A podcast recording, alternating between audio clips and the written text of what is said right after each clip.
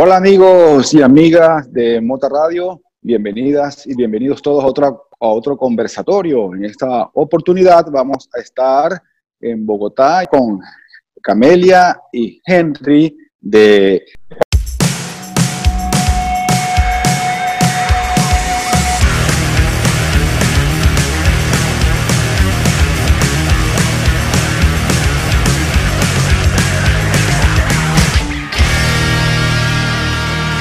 Hot 20 Bogotá Radio. Saludos, Henry. Hola, hola, hola familia, buenas eh, a todas las personas que se están conectando a esta hora a través de www.motaradio.com. Saludo a toda la mesa de trabajo conectando a esta hora, ya sea información www.radio.com. También a mi Saludo a toda la mesa de trabajo, por supuesto, no está aquí radio. Tengo el gran placer de presentar instantes estar con ustedes, mi compañera de, de proyecto de 420 Bogotá Radio, Camila Gutiérrez quien ya en contados instantes estará con ustedes. ¿Cómo está Camelia? Muy, muy bien. ¿Cómo están? Muchísimas gracias. Buenas noches para todos. Muchas gracias a Henry por la presentación y a Luis. Mucho gusto. Mi nombre es Camelia Gutiérrez, también desde la ciudad de Bogotá, saludándolos desde 420 Bogotá Radio la casa de todos, para hablar aquí de lo que quieran. Aquí estamos entonces agradeciendo a todos ustedes, un saludo, un agradecimiento a nuestro máster y nada, aquí estamos para este espacio tan chévere que nos pensamos. Muchísimas, muchísimas gracias a todos los que estamos acá y nada, tres países aquí hablando en un momentico. Esto es una felicidad muy grande y les agradezco a todos mucho, mucho. Camila, hace unos días atrás conversamos con Henry, estuvimos hablando un poco sobre la movida canábica en Colombia y bueno, en aquella oportunidad no pudimos, tú no tú pudiste, no pudimos conectarnos. Pero ahora sí, te tenemos y nos interesa pues que nos cuentes un poquito cómo va el tema regulatorio, cómo está el tema eh, de permisología en, Colombia, porque se ha hablado mucho también, igual que en México, de poder eh, legalizar el cannabis para adultos, el THC, no solamente medicinal. Entonces, bueno, me gustaría saber si algo de eso conoces y qué nos puedes decir para que toda la audiencia pues, se vaya enterando un poco más de cómo está este tema allá en Colombia. Claro que sí, con muchísimo gusto. De hecho, yo llevo un rato trabajando con la industria legal de cannabis, dando asesorías y demás en procesos de legalización. Entonces, es un tema que me gusta bastante y que es bastante interesante.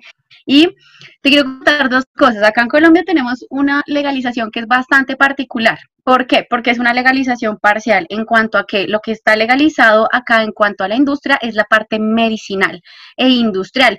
El consumo recreativo todavía no ve la parte legal en cuanto a la producción industrial. Sin embargo, nosotros en cuanto a la parte recreativa, desde el año 86 tenemos una normativa que nos permite hacer uso de sustancias. Más adelante esta normativa se fue complementando en cuanto a, sustancias y a cannabis en Latinoamérica y pues abrió la puerta a, los procesos pues ya de licencias y el proceso legal para la industria. Nosotros desde el año 86 tenemos una normativa, como te comentaba, que nos permitía el consumo, eh, perdón, el porte de ciertas sustancias y el consumo en nuestro hogar o en espacios privados de dichas sustancias y también nos permitía el, en el caso del cannabis, el cultivo de un máximo hasta 20 plantas, lo cual es bastante mm. comparado con la situación por ejemplo, de eh, algún, California creo que tiene un máximo de seis plantas que se le permite cultivar por autocultivador. Entonces, de seis plantas a 20 plantas que no te dicen de qué tamaño ni qué cantidad, simplemente tienes que justificar tu consumo y es muy claro que ese consumo es única y exclusivamente personal, autocultivo. Entonces, esa normativa a nosotros nos permite tener hasta 20 plantas en nuestra casa, el producto de las 20 plantas y portar en calle hasta 20 gramos, con eso no hay lío. El problema y donde la policía te puede caer si eres consumidor recreativo eres si haces uso de las sustancias en vía pública. Eso sí, pues creo que aquí y en muchos otros sitios todavía está, digámoslo que así, penado. Eh, Son muy pocos los países que tienen totalmente liberado el uso de sustancias en cualquier, en cualquier sitio, sí que no tienen como restricción. Entonces, eso es muy chévere porque tú, tener 20 plantas, si tienes una finca y tienes un mamotreto de árbol así gigante que te va a dar, no sé, 5 libras y puedes tener 20 desde que tú justifiques que eso es para tu consumo en un periodo extendido de tiempo, nadie te puede decir que no. Estarías dentro de la ley. Ahora, en cuanto a la, a la, legislación, ya para la parte legal industrial, que es lo que más importa a nivel Latinoamérica, es como lo que más se está moviendo en este momento, nosotros tenemos una normativa de, teníamos una, un proyecto o una parte normativa que permitía a cierta parte de la industria hacer una producción, pero era muy pequeño y era, estaba como muy mal legislado, no estaba completo, era muy limitado. En 2016 sale la ley 1787, la cual normativiza totalmente el proceso de licenciamiento para el uso industrial eh, medicinal del cannabis. De hecho, es una ley que está enfocada a el acceso eh, informado de los pacientes al uso del cannabis medicinal a través de la industria. Esa ley, esa ley sale en 2017, 2016, perdón. Y en 2017, el año siguiente, sale un decreto que ya regula y nos dice cómo va a funcionar todo. Ese fue el que nos dijo, estas son las, las reglas del juego, para ponerlo en, términos de fútbol que estábamos hablando hace un ratito, ese es el que nos dice cuáles son las reglas de juego, dónde estamos en fuera de línea, desde dónde se puede tirar, quién puede tirar, qué puede tirar, etcétera, etcétera, etcétera. Esa normativa ya abrió la puerta para que las empresas se registraran y desde ahí venimos teniendo un proceso de licenciamiento de industria muy, muy chévere. Ha sido un poco complicado por cuestiones administrativas y políticas porque tenemos claro que en todos estos procesos también se politizan y también se meten cuestiones políticas de por medio que no deberían estar, pero pues pasa, es innegable, eso pasa en todo lado. Y más con el cannabis que siempre ha tenido una lucha política también que lo llevó a estar en el lugar eh, a nivel de legislación y penado en el que está y que de alguna manera lo llevó a esa mal visión que se tiene de él. Entonces acá mm, eso nos ha retrasado un poquito, pero la industria ya está bastante parada, ya tenemos más de mil empresas licenciadas en los diferentes tipos de licencias que se generaron acá, que hay licencias para trabajar con las semillas, para hacer producto terminado o pues simplemente para cultivar. hay también grupos de pequeños cultivadores, que generalmente son asociaciones de pequeños cultivadores que presentaban un proyecto conjunto y trabajaban en un proyecto conjunto. Y ya se dieron los primeros pasos para el consumo medicinal nacional con fórmulas magistrales, pues que quiere decir que son preparados específicos para cada persona, es decir, Tú vas a un médico con cannabis por una condición X y él te dice necesitas una fórmula preparada de una planta con esto y esto.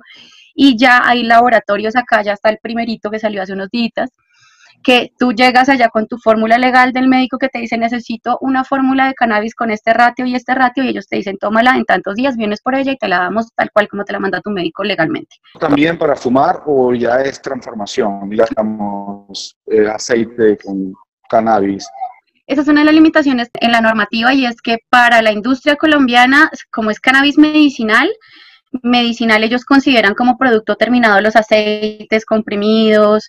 Eh, para ellos la flor no es tratamiento medicinal. Dentro de nuestra normativa la desconocen como tratamiento, mientras que reconocen otros tipos de concentrados y preparados. El tema del mercado interno en Colombia ha avanzado aunque ah, no solamente hablemos de THC, sino también de CBD, que también es cannabis y también es medicinal, y que quizás es mucho eh, más fácil termizar que el THC, por los ciertos componentes psicoactivos. Entonces la pregunta en concreta es, ¿se ha avanzado para que también la médico como en tinturas, tanto para personas como para animales, eh, se pueda hacer una realidad en un futuro cercano? Porque en Brasil, por ejemplo, ya se permite eh, comprar CBD o vender CBD en farmacias autorizadas con un récipe médico. Entonces, no sé si en Colombia se ha avanzado la legislación en, en cuanto a esto. Sí, realmente, digamos, hay dos cosas que analizar. Una es que mm, en cuanto al, a que la mayoría de la industria está enfocada, sí, a la industria internacional, eso es totalmente cierto. De todas las empresas que están legislados, el, yo te diría, a grosso modo que el 60-70% tienen su fuerte puesto en el extranjero. Pero esos procesos con el extranjero, ya que requieren otros procesos con esos países, esas empresas son un poquito más largos. Entonces la industria hizo también eh, al mismo tiempo el gobierno pujó un poquito para que la industria nacional surgiera facilitándole los permisos. Entonces acá, y ahí te respondo un poquito a tu segunda pregunta, nosotros tenemos un ente regulatorio en esas cuestiones que se llama el INVIMA. El INVIMA tiene unos procesos para que ellos te dejen a ti certificar unos productos. Sin embargo, cuando salió la industria, ellos relajaron un poquito las cosas y nos dijeron, bueno, vamos a hacer una cosa. Todo lo que contenga sea para uso medicinal, perdón, THC y CBD o IO para uso medicinal en como tal, tiene que pasar por nosotras con pacientes para que pueda ser vendido acá y tiene que estar formulado por un doctor. Entonces dijimos, bueno, listo. Entonces ahí nos dijeron, pero si ustedes quieren hacer productos fitoestéticos o, o fitoterapéuticos con CBD, no necesitan hacer todo el proceso con los pacientes, va a ser mucho más fácil, simplemente tienen que pues venir a hacer el registro del producto como tal con sus componentes y obviamente tener los permisos y las licencias para poder cultivar u obtener si alguien les está maquilando o produciendo el producto. Eso fue, digamos que el gobierno lo que hizo para apoyar la industria fue relajar un poco las normas en cuanto a la producción de ciertos productos, valga la redundancia, como los eh, terapéuticos estéticos, digamos, las eh, aceites para masajes, productos faciales, productos para el cabello, ese tipo de cosas no requieren de tanta regulación y tanto permiso, solo que tú tengas pues una fuente autorizada, si tú eres la fuente, tengas las licencias y registrarlo con el INVIMA. Y lo que tenga THC, pues ya te requiere, como es de grado médico, te requiere unas pruebas médicas. Pero las dos, el, gobierno y la gente han apoyado como para que las dos industrias vayan un poquito, un poquito, un poquito a la, a la par en este proceso que ha sido un poco lento, la verdad. El CBD eh, es muy, entendemos que es muy bueno para las mascotas también, tanto gatos como perros y caballos que tienen sistemas endocannabinoides similares a los, a los nuestros. Por, por ende, pues funciona muy bien también el CBD en mascotas. Pero en Colombia se ha regulado sobre eso, se ha hablado, ya existe o está en proceso o no. Bueno, respecto al tema de las mascotas, es un tema que en legislación como tal, en el papel, eh, no te lo no te lo nombran y no te lo legislan así, digamos que para perros o gatos haya algún tipo de legislación específica. Sin embargo, se les ha tenido en cuenta dentro de la industria y el INVIMA, nuevamente, que es el órgano relacionado, ha permitido el ingreso de productos con CBD para mascotas y para humanos, solo con CBD, eh, y en el caso de las mascotas también permitió la producción de cannabis medicinal para ellos. Obviamente tiene que haber un médico veterinario que dé la fórmula para el animalito, pues debe que ser una persona total con todos los títulos, pues graduada, universidad, todo. Y acá afortunadamente y, voy a hacer una cuña. hay eh, varias, eh, hay una empresa en, especial, en particular, un emprendimiento en particular, que eh, está dedicado al tema del trabajo con mascotas, el trabajo veterinario con mascotas que están siendo que están siendo trabajadas o que están siendo tratadas más bien con cannabinoides THC, CBD, CBG, ellos tienen en cuenta fórmulas completas y eh, la persona que encabeza este emprendimiento ha salido de Colombia a dar unas charlas en Latinoamérica y de hecho ellos tienen una organización de eh, como una asociación de medicina veterinaria canábica latinoamericana que te quedo debiendo el nombre para la próxima, te saco de la duda, pero ya hay un, digamos que hay un estandarte de la medicina canábica para animales aquí en Latinoamérica, entre los cuales pues hay un colombiano muy, muy reconocido, el doctor Fernando eh, Santiago Apo, perdón, eh, muy, muy teso, y de hecho acá hace ratito ya encontrábamos unos doctores eh, como veterinarios, ellos desde su, también desde su especialidad eh, habían empezado a tratar animales con cannabis, pero como no se encontraban, digamos, con la facilidad que se van a encontrar ahora con la industria, las fórmulas específicas o cosas más trabajadas, pues se limitaban como todos los que consumimos cannabis eh, con fines medicinales y recreativos a mucho de lo que se consigue con el narcotráfico. Entonces, ya con la entrada de la legislación, la idea es que todo adquiera un grado medicinal, mucha más pureza, mejor calidad, más refinado y que todos tengan acceso, porque ese es, digamos, que el espíritu de la norma, el acceso a todo el mundo al cannabis medicinal. Y yo, de hecho, llevo años dando, yo tengo una perra de 16 años, una criolla de 16 años, ya a su edad ya me tiene problemas, entonces yo llevo dándole a ella cannabis medicinal años, años, años. Eh, y le ha sido muy efectivo para ciertas condiciones. Entonces, es algo que para nosotros, digamos que eh, hasta cierto punto es desconocido, pero ya tenemos un antecedente bien bonito que llevó a la creación de estas iniciativas como Cash Cuba y el trabajo del doctor Santiago. Y Camelia, por ejemplo, el tema, eh, entendemos que todo esto está muy bien lo que hemos conversado, pero aparte, genera mucho empleo esta industria, porque todo lo que estás comentando, yo no sé si ya hay clínicas en Colombia, entiendo que sí, que han dado algunas licencias para algunas clínicas para que traten temas de, cannabis, eh, pacientes a través del cannabis, pero si eso se está legislando de esa manera, se va a necesitar pues también eh, institutos universitarios o eh, educativas que formen a terapeutas, por ejemplo, especiales en, en, cannabis, que formen a quizás traumatólogos especiales en cannabis para que entiendan dosificación, una serie de cuestiones, las clínicas también la, emplear gente, eh, los laboratorios para la transformación, si se va a vender en tiendas específicas, pues tienen que emplear también trabajadores en el campo, la producción. Entonces, por un lado, es, es, es una apuesta ganar-ganar. Eh, la entiendo yo, no sé si los, si los políticos en Colombia también lo, están entendiendo así y en el mundo en general, pero es una apuesta ganar-ganar. ¿Por qué? Porque por un lado generas mucho empleo. Por otro lado, con el producto beneficias a personas. Hay un profit. A las personas las beneficias también porque les solucionas muchos de los problemas comunes como el estrés, la ansiedad, problemas de sueño, em, eh, dolores. Y además también sirve para tratamiento un poquito más de enfermedades un poco más complejas y por otro lado genera impuesto también, ingresos por impuestos al, gobierno. Entonces, por donde lo mires, es bueno. Entonces, ¿por qué a veces hay tantas trabas, verdad? Aquí hay una cosa que si analizamos la norma a fondo, ella propone un desarrollo en varios frentes.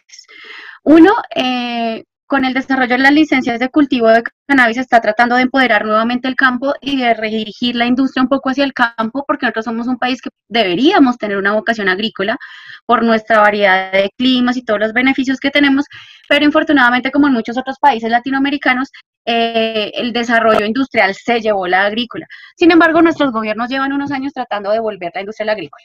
Entonces, lo primero que tú notas en la normativa es que está tratando de volver una parte de la industria al campo. Lo segundo que tú vas a notar en la normativa es que está tratando de empujar la investigación, porque una parte de las licencias, el trabajo de las licencias que es relacionado con THC superior al 1%, es decir, si tú registras una planta que tenga eh, THC superior al 1%, necesitas sí o sí tener un trabajo de investigación ligado a esa planta si es con fines científicos o tener un comprador específico, específico para ese tipo de producto con ese porcentaje de THC y tienes que cumplir con todos los procesos. Entonces, muchas de las empresas lo que hicieron fue registrar sus cepas de cannabis de THC y dedicarse a hacer proyectos de investigación para registrar sus propios productos. Entonces, ahí la normativa nos está empujando también la investigación en el país en cuanto a cannabis y medicina. Entonces, es una parte también muy bonita. Y adicional, pues está la parte que tú dices de la generación de empleos y de impuestos y profit, beneficios o ganancias que vienen de ahí. Se estima que, bueno, por ejemplo, hace unos meses Cleaver Lips, que es una de las empresas que va más adelantada en sus proyectos de, mm, exportación eh, y transformación de cannabis medicinal, ellos fueron los primeros en exportar y fue una noticia porque no exportaron extracto como tal, sino que se hizo todo un proceso entre los dos países y las dos embajadas para poder eh, exportar de Colombia, no, no, recuerdo el país a donde iban, me perdonarán, eh, flores, para que ellos testearan si las flores sí les iban a servir para el extracto. Entonces, es una empresa que en el momento tiene contratadas casi 5.000 personas, si no me equivoco. Están ampliando. Alemania, ¿no fue? Creo que fue Alemania, sí, yo también creo que fue Alemania, pero no estoy segura. Y ellos, ellos tienen muy buena cantidad de público en este momento de gente contratada, están ampliando y eso implica que van a contratar a más gente. Igual otras empresas grandes que también tienen acá terrenos, tienen miras a ampliar y eso implica la contratación. El proceso de licenciamiento sigue, hay más empresas que quieren meterse ahí y eso implica más, más, más trabajo, más ingresos a la vez para el gobierno y para el pueblo y también teniendo en cuenta lo que te comentaba antes de eh, los grupos de pequeños cultivadores, que estamos esperando que eso se mantenga porque esa parte de la normativa ha sido un poco, eh, está un poco en duda en este momento, pero el hecho de que el gobierno haya generado una herramienta un poco coja, he de decirlo, para que los pequeños cultivadores se puedan agremiar y puedan de alguna manera entre todos encontrar una forma de hacer parte de una industria que realmente requiere una inversión grande, porque al ser productos de grado medicinal para el extranjero, se necesitan laboratorios con certificaciones extranjeras en buenas eh, prácticas de manufactura, en cultivo y todo. El, intento por impulsar el agro. Entonces, eh, ¿por qué la normativa o por qué se demoran tanto? Realmente, siendo muy sinceras, venimos de un gobierno el cual eh, Juan Manuel Santos tenía muy claro el papel de la industria del cannabis, no solo en Colombia, sino en el mundo. Por eso él dejó regulado antes de irse. Si sin embargo, y para nuestra mala fortuna, el presidente que siguió es de un talante totalmente diferente. Y este señor, eh, en cuanto Trump volvió y tocó el tema de las sustancias en Colombia, este señor llegó y le dio un espaldarazo total a la industria pero total.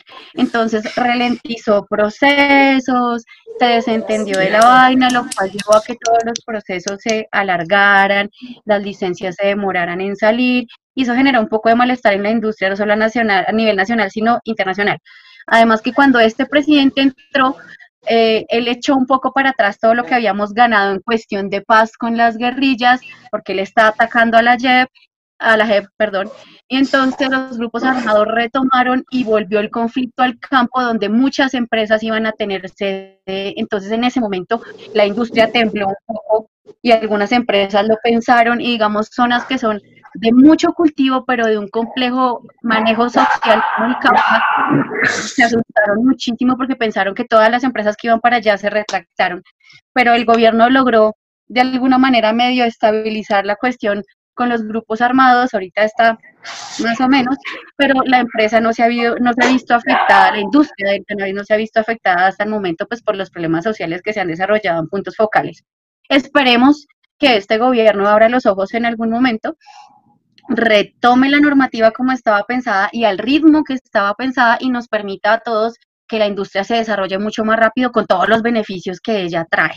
Ojalá, eso esperamos.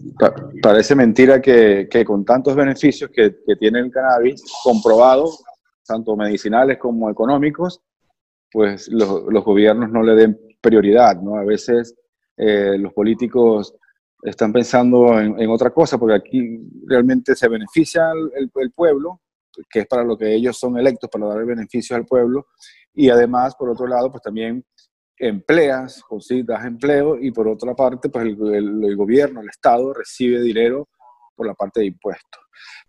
la última pregunta que te había hecho era cómo, cómo está la movida gastronómica, canábica en Bogotá.